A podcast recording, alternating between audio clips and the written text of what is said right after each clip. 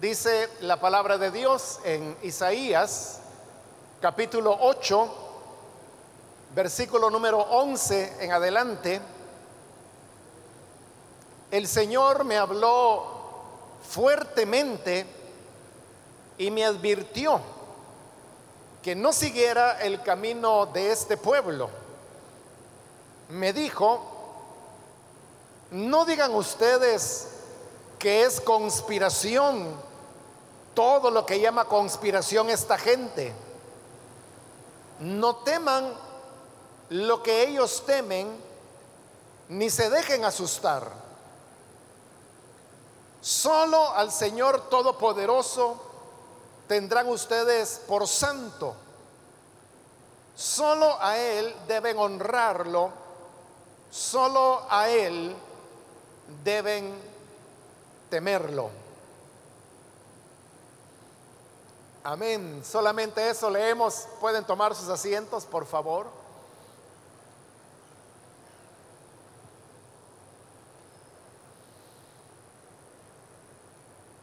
En esta oportunidad hemos leído estas palabras que, como el profeta Isaías dice, el Señor se las dijo a él muy fuertemente, es decir, con mucho énfasis. Fue muy claro el Señor al decirle estas palabras a Isaías. Lo que ocurría era que en esta época ya la desobediencia de Israel estaba bastante avanzada, bastante desarrollada, y Dios había ya determinado que diversos juicios y castigos vinieran sobre Israel, pero como Dios es misericordioso, Él no envió la destrucción de una manera inmediata, sino que fue cada vez añadiendo más y más aflicciones utilizando eso como un recurso para que el pueblo se arrepintiera y todas las cosas pudieran resolverse. Pero como el pueblo de Israel no manifestaba ese arrepentimiento, entonces Dios tenía que ir añadiendo cada vez más penurias, más preocupaciones, más temores, como una búsqueda del arrepentimiento del pueblo. Entonces lo que sucedía en este momento a esta altura del capítulo 8 es que los asirios, una nación muy poderosa, estaba amenazando con una invasión tanto del reino del norte, que acá en Isaías se le da el nombre de Efraín, en los libros históricos se le conoce con el nombre de Samaria, pero también la amenaza era para el pequeño reino del sur, Judá, que es donde realmente Isaías estaba desarrollando su ministerio, y ahí en Judá era donde también estaba Jerusalén y el templo. Como cuando un peligro se acerca a una nación, lo que surge son rumores entre las personas, rumores que están motivados por los mismos temores que en este caso el pueblo de Israel experimentaba ante la noticia, que era cierta, que los asirios venían ya en camino. Pero no solo eso, sino que había otro rumor más. Y es que el reino del norte, llamado Samaria o Efraín, como le digo en este profeta, había sido un reino ya en esta época rival del reino del sur. Y había ahí una, un rumor que se había tramado una conspiración entre el rey del reino del norte con el rey de Asiria. Es decir, que en lugar de ser el reino del norte, una última barrera que pudiera proteger a Judá de la invasión asiria, si en realidad existía esa conspiración en donde el reino del norte se uniría con Asiria, entonces no habría tal barrera sino que al contrario lo que habría sería un mayor crecimiento de la fuerza militar de los asirios y un mayor problema para Judá. Pero de todas estas cosas que estoy mencionando, eran solamente rumores. Todo estaba dentro de lo probable. Pero una cosa es que algo sea probable, otra cosa es que se pueda demostrar como cierta. Y en ese momento no se podía demostrar nada de eso que fuera cierto. Lo, único que sí se sabía es que los asirios venían y venían con una fuerza militar. Entonces, le decía que cuando la gente tiene temor a algo que no pueden controlar o que escapa a lo que ellos están eh, acostumbrados en el diario vivir, entonces surgen los rumores, surgen las conspiraciones. Y eso es lo que ocurría en la época de, Isaías. Por eso es que el Señor le da esta palabra. Y es porque todo, todo en Israel, todas las pláticas, las conversaciones, eran únicamente en temas de conspiración. Que la gente veía una conspiración por aquí, que veía otra por allá, que veía conspiración en el ejército, que veía conspiración en el reino del norte, que veía conspiración de los asirios, que veía conspiración de las fuerzas civiles. todo era, hermano, una desconfianza mutua y todo esto provocaba un ambiente de más temor, más angustia. La gente estaba en una zozobra permanente. Pero entonces vea, porque cuando yo inicié, le dije que la razón por la cual Dios permitía que todos estos problemas vinieran sobre Israel era porque era la manera como él quería moverlos a un arrepentimiento. Pero en este ambiente de conspiraciones y que todo lo veían así como un complot, en lo menos que pensaba la gente era en entender el mensaje que Dios quería enviarles a través de esas situaciones difíciles para que se arrepintieran.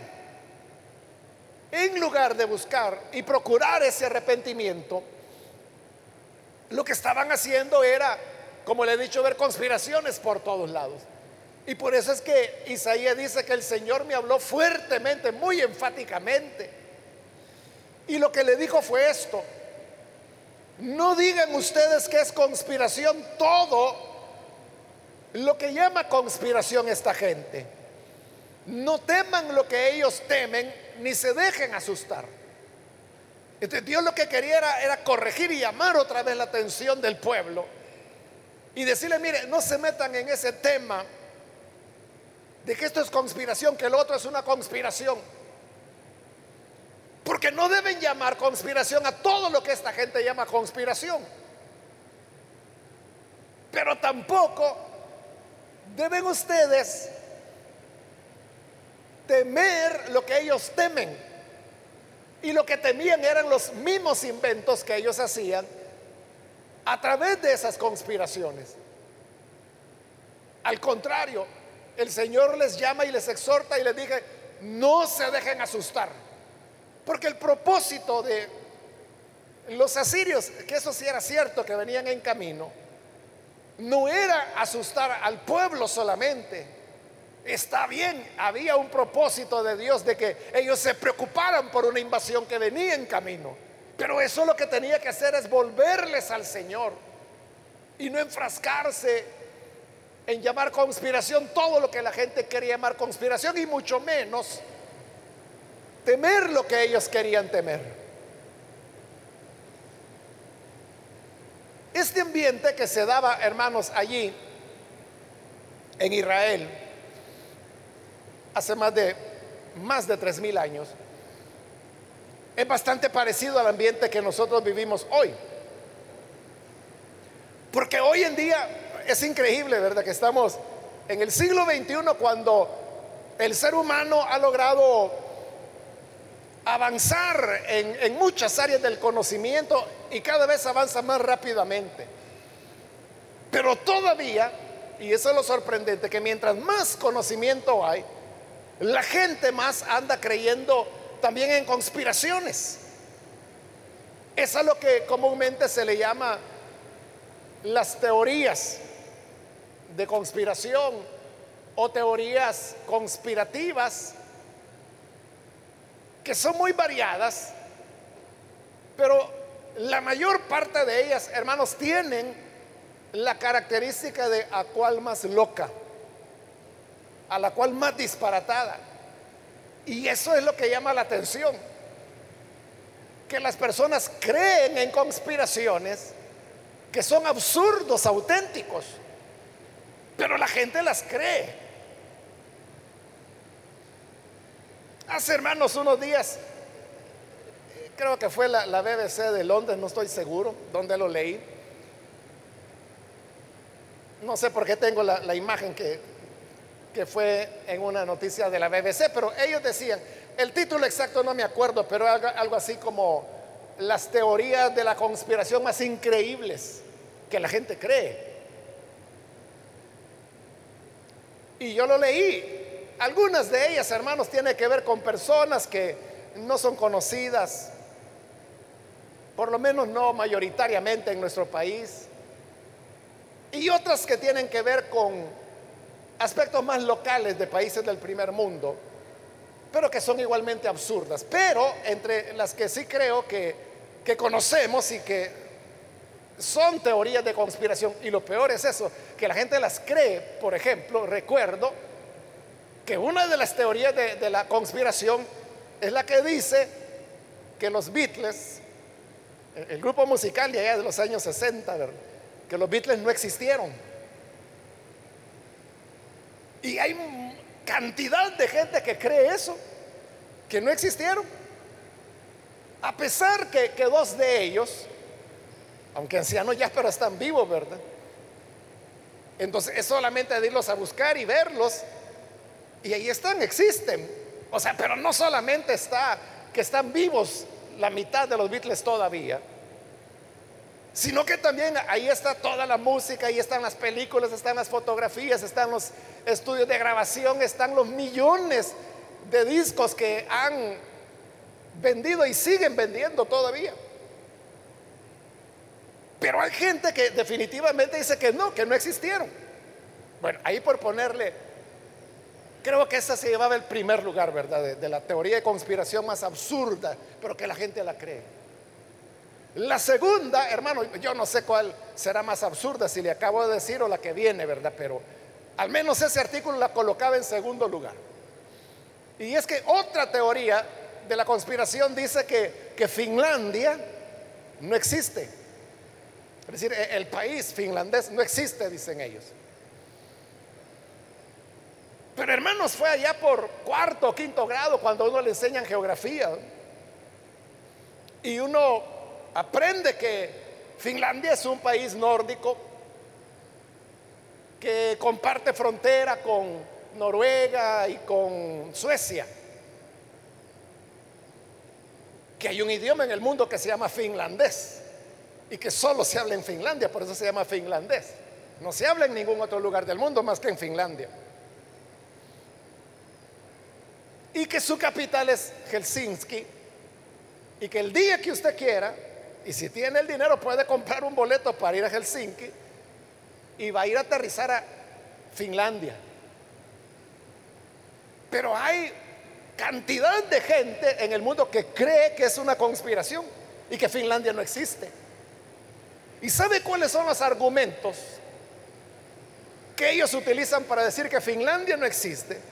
Y es que dicen que es porque no puede haber un país como es Finlandia, en donde no hay pobreza, la corrupción es casi cero, la educación es de las mejores del mundo y es gratuita para todos. El sistema de salud es de los mejores del mundo y también es gratuito para todos hasta los funcionarios de gobierno van al sistema público de salud porque no hay otra cosa mejor. No tienen necesidad de ir a, a pagar médico o hospital privado. Bueno, la democracia finlandesa está tan consolidada y es como una especie de, paraíso, aunque eso no es exclusivo de, de Finlandia, también lo es de Noruega, también lo es de Suecia. Pero a la gente le parece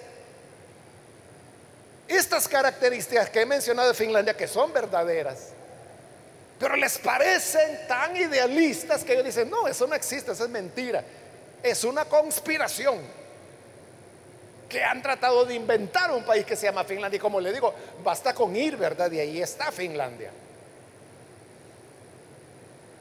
O quienes son los que juegan, por ejemplo, en las Olimpiadas y que van representando a Finlandia, de dónde salieron, ¿verdad? ¿Y cómo es que hablan finlandés? Si no hay ningún lugar del mundo donde se hable finlandés excepto Finlandia. Bueno, por eso le digo, las teorías de la conspiración son absurdas en absoluto. Pero este artículo del cual le estoy mencionando eh, dice que estas son las más absurdas de todas. Había una tercera, realmente habían más, pero como digo, las otras ya no tienen mucho que ver con nosotros. Pero la tercera, en tercer lugar, es de la gente que cree que, los aviones, tal vez usted los ha visto, aquí en El Salvador se ven eh, a veces, no con frecuencia, pero se ven, porque hay aviones que van muy alto, aviones de pasajeros. Y que a veces están haciendo rutas como por ejemplo eh, Miami, Colombia. Entonces, como Miami está lejos, pero también Colombia, entonces cuando pasan por El Salvador, van en lo que se llama la altura de crucero, ¿verdad? Que anda arriba de los 10 mil pies de altura. Entonces, son esos avioncitos que nosotros vemos pasar que ni oímos el ruido de los motores porque están demasiado altos. Pero ¿cómo lo logramos ver? Lo logramos ver porque van dejando una estela de, humo blanco. esta otra teoría de la conspiración dice que esa estela de humo blanco que los aviones van dejando es veneno que están regando porque quieren matar a toda la humanidad. Lo cual es totalmente absurdo. O sea, la estela se forma por los vapores que genera el calor de, los motores del avión, que como son combustibles, entonces los gases, y eso es lo que impulsa, lo que le da fuerza al avión, es, la fuerza con que los gases calientes salen por atrás de las turbinas. Pero como es una altura muy, muy alta, entonces ahí hay como, es como que si usted tuviera algo de hielo y le tira agua caliente. Haga un, día la prueba que a hielo tiene usted agua hirviendo y va a ver qué va a pasar. Va a producir una gran cantidad de vapor. Eso es lo que ocurre en las nubes. Y esa es la estela que uno ve, es vapor de agua. Y eso ha sido así, hermano, desde que se inventaron allá por 1940 y tanto los motores de propulsión. Popularmente aquí en El Salvador le llamamos de propulsión a chorro, decimos, precisamente porque deja ese chorro. Entonces, si fuera cierta esa conspiración, todos deberíamos estar muertos porque ya hace 80 años que andan los aviones dejando esas estelas. Bueno, entonces, ¿por qué la gente cree conspiraciones tan absurdas como estas que le estoy diciendo? Que son reales y usted puede encontrar sitios web donde se dan argumentos defendiéndolo estos absurdos que le estoy mencionando por poner algunos ejemplos. Pero ¿por qué la gente lo cree? El fenómeno de que la gente hoy en día ande creyendo esos absurdos ha llamado tanto la atención que se han hecho varios estudios tratando de indagar por qué hay personas que creen ese tipo de disparates. Y estos estudios coinciden en los descubrimientos. Y hay varias razones, yo le voy a mencionar las tres principales. La primera es que las personas que creen en teoría de conspiración, casi todos son personas que tienen una muy baja escolaridad o ninguna, es decir, no tienen mayor educación. Esa es una característica. La otra característica es que son personas que tienen una baja autoestima.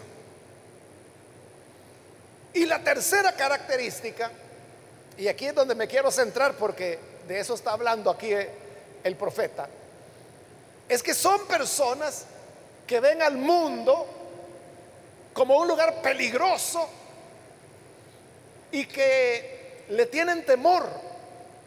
Y como le temen cuando se dan situaciones que no pueden explicar, entonces recurren a las teorías de la conspiración.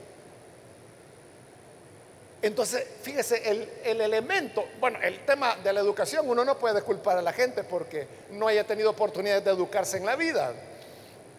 O el tema de, de la baja autoestima, eso tiene que ver con, el tipo de infancia que cada persona vivió. Pero eh, en este otro tema de ver al mundo como algo que me amenaza y que yo le temo, eso es lo que Dios quiere aquí corregir. Cuando dice no teman lo que ellos temen. Es que la gente cuando inventa y quiere creer y acepta y defiende teorías de conspiración lo está haciendo porque tiene temor. La persona es como una manera de compensarse internamente. Que la persona cree que, porque al aceptar una teoría de la conspiración, esa persona cree que tiene un conocimiento que toda la demás gente no tiene. Eso lo coloca en un nivel de superioridad con respecto a los demás. Con lo que trata de compensar su baja autoestima. Pero también trata de evitar los miedos que tiene. Pero eso es lo que Dios está diciendo. No teman lo que ellos temen, ni se dejen asustar. Es cierto que el mundo tiene peligros, tiene amenazas. En el mundo hay circunstancias que nosotros no podemos controlar. Pero Dios no quiere que nosotros estemos preocupados por las amenazas del mundo o si las controlamos o no las controlamos. Dios lo que quiere es esto, lo que dice el versículo 13. Solo al Señor Todopoderoso tendrán ustedes por santo. Solo a Él deben honrarlo. Solo a Él han de temerlo. Entonces Dios lo que está diciendo a través de Isaías es, no llamen conspiración a todo lo que esta gente llama conspiración y no tengan temor de lo que ellos temen. Ustedes a quien deben de temer es al Señor Todopoderoso. ¿Por qué razón? Porque el Señor es el que tiene el control de todas las cosas. Él era el que tenía control sobre los asirios y eso es lo que pasó. La invasión asiria finalmente llegó. Pero cuando llegó, Israel venció, aun cuando la diferencia en fuerza militar era totalmente dispareja. Israel era una miniatura y los asirios era una potencia militarmente poderosísima. Pero con un solo ángel el Señor los destruyó. Israel ni siquiera tuvo que pelear. ¿Por qué? Porque el Señor envió a un solo ángel que mató a 185 mil asirios. Por eso es que Él les dice, ustedes solo tienen que temer al Señor. Solo a Él deben honrarlo. Solo a Él deben tenerlo por santo. Uno no puede culpar a las personas, como le decía, porque tengan temor a las cosas de la vida o temor a las cosas que no pueden explicar. Pero a quien hay que temer es al Señor, porque el Señor está por arriba de todas las cosas. Esta explicación que los psicólogos y todos los que han estudiado a estas personas que creen en teorías de conspiración,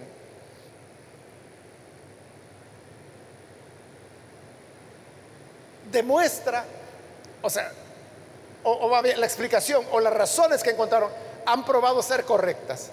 Porque cuando se da en la vida algo que sobrepasa el control del ser humano, es cuando más teorías de conspiración surgen. Ejemplo lo puede ver usted con la actual pandemia. Por eso es pandemia. De epidemia se convierte en pandemia porque el ser humano no tiene la capacidad de poderlo controlar. Entonces, como no se puede controlar y además de eso, tiene un índice de mortalidad que gracias a Dios no es de los más altos. En promedio, el promedio mundial es del 2%. Es decir, que de cada 100 personas que contraigan el virus, dos van a morir. El problema es que ya van más de 12 millones de contagiados en el mundo, lo que significa más de medio millón de personas que van falleciendo ya, ¿verdad? E, es muchísimo. Eso hace que el hombre tema.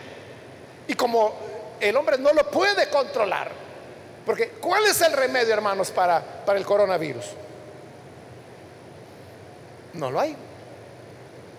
No lo hay. Lo, que los médicos dan eh, son solamente medicamentos para aliviar los síntomas, pero no pueden combatir el virus. Hay gente que se equivoca. Yo he hablado con varios hermanos y hermanas que están positivos. Y yo, de curioso. Siempre le pregunto, hermano, ¿y, está tomando algo? Y me, sí me dice, ya estoy tomando la medicina que me dieron. No les han dado medicina.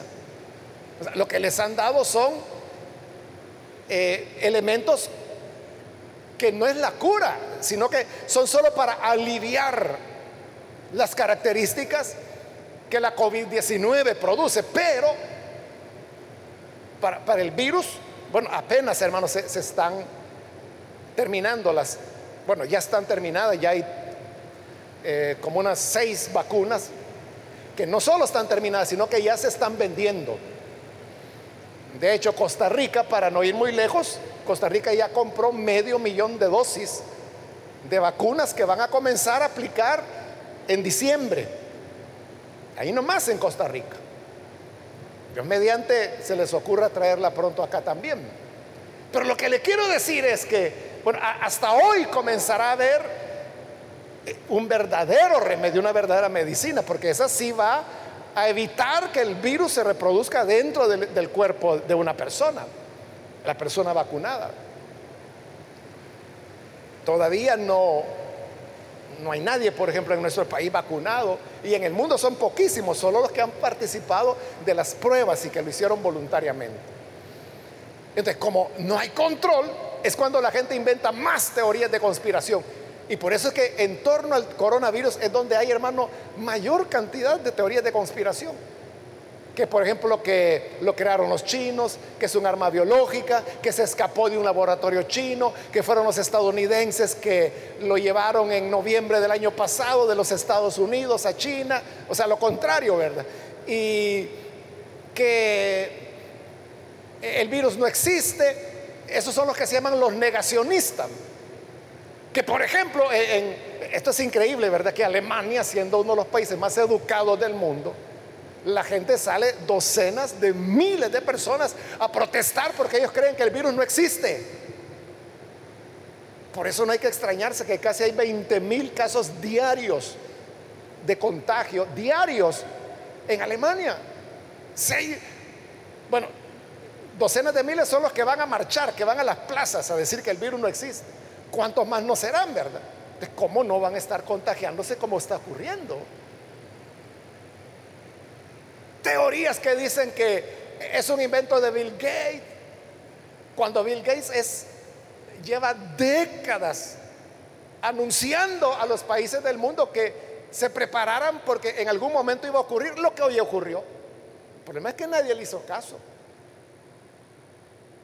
Pero en las teorías de conspiración, ¿verdad? La gente no, es que él tiene negocios oscuros y él quiere que se muera toda la humanidad. Y si usted anda creyendo esas cosas, hermano, para ustedes es enseñanza. El Señor diga, no diga que es conspiración todo lo que esta gente llama conspiración. No teman lo que ellos temen, ni se dejen asustar. Solo al Señor Todopoderoso tendrán por santo. Solo a Él deben honrarlo. Solo a Él deben temerlo. Porque Él es el que tiene el control de todas las cosas.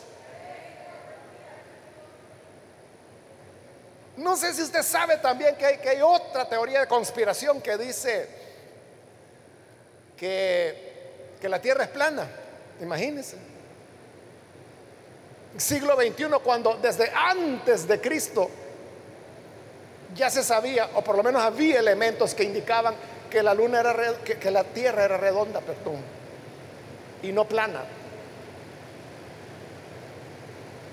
Pero esto es increíble, hermanos.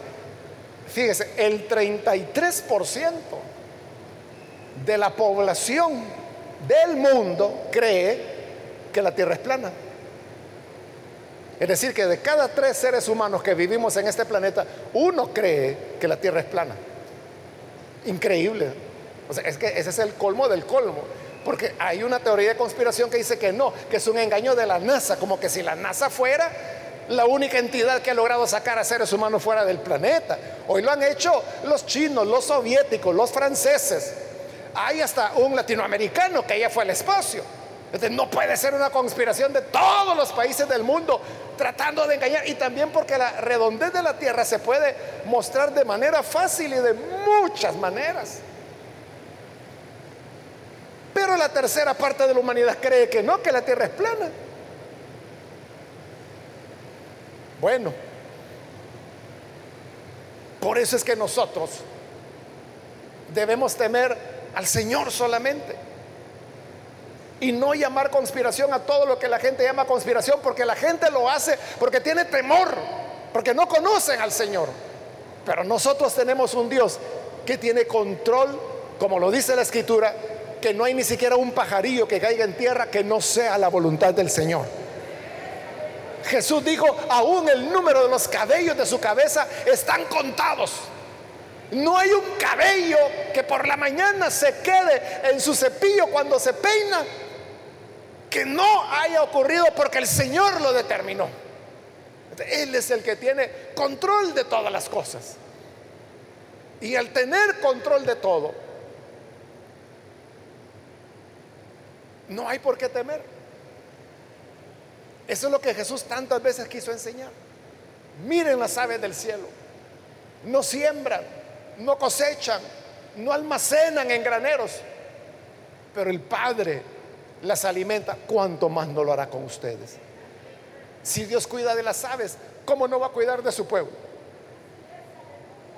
Si a la flor que por la mañana aparece y está vestida, la flor de colores lindos, de manera, dice Jesús, que ni Salomón con toda su riqueza pudo tener una ropa tan linda como los colores de cualquier flor. Pero esa flor por la tarde se marchita.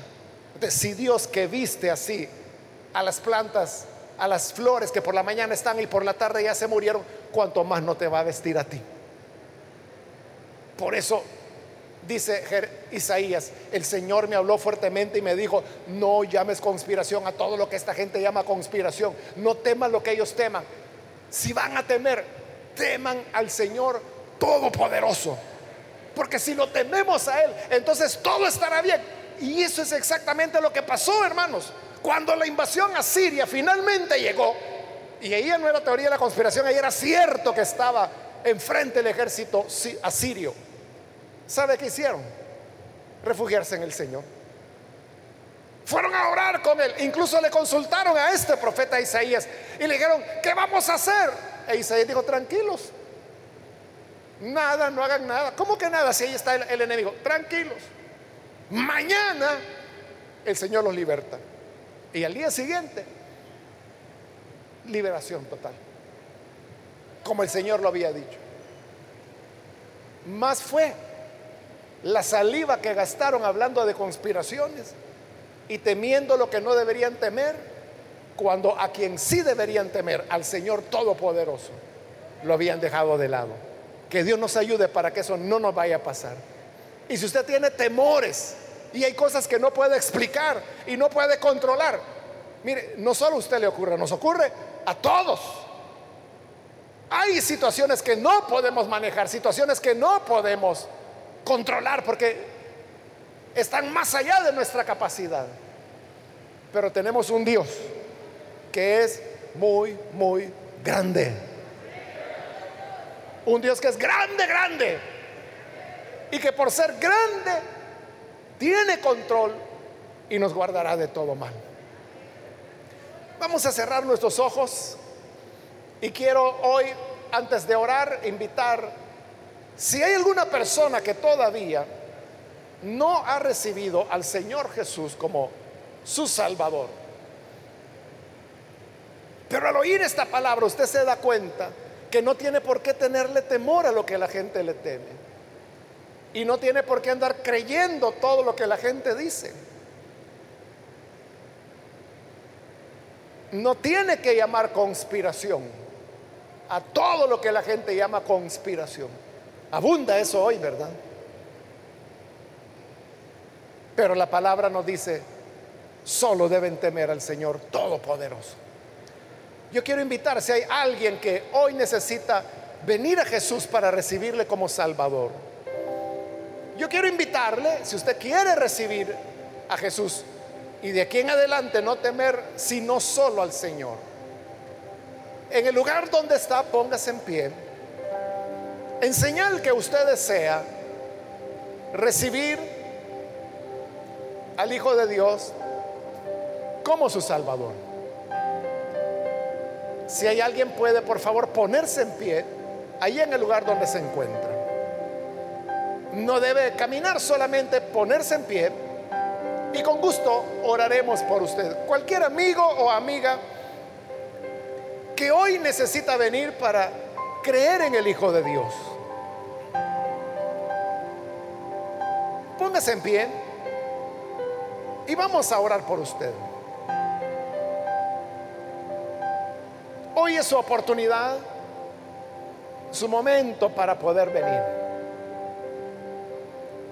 quien se acoge al Señor está seguro, no tiene temores y ya no anda creyendo en conspiraciones porque sabe que solo hay una realidad y esta es que Dios es el Señor del universo. Como Él lo dijo, todo poder me es dado en el cielo y en la tierra. Y si Él está contigo, ¿quién contra ti? ¿Hay alguna persona que hoy necesita creer en el Señor? Póngase en pie. Hágalo con toda confianza. Y vamos a orar por usted. O si hay alguien que necesita reconciliarse. Si se alejó del Señor, pero hoy necesita reconciliarse. De igual manera, póngase en pie y vamos a orar por usted.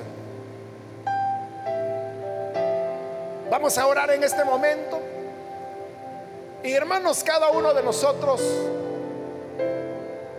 temamos solamente al Señor. Porque si lo hacemos, ya no temeremos nada más. Porque Él será nuestro protector. Señor, gracias te damos por tu palabra. Que ahora nos llama para poner nuestra confianza en ti. En ti que eres el único santo el único todopoderoso. Y a ti, Señor, es a quien vamos a temer. No vamos a llamar conspiración a todo lo que la gente en su soledad llama conspiración, sino que vamos a colocar nuestra confianza en ti. Y no temeremos lo que ellos temen, solo te temeremos a ti. Porque el temor al Señor es el principio de la sabiduría. La sabiduría que nos ilumina y nos enseña todas las cosas. Por Jesucristo nuestro Señor te lo pedimos, para gloria de tu nombre. Amén.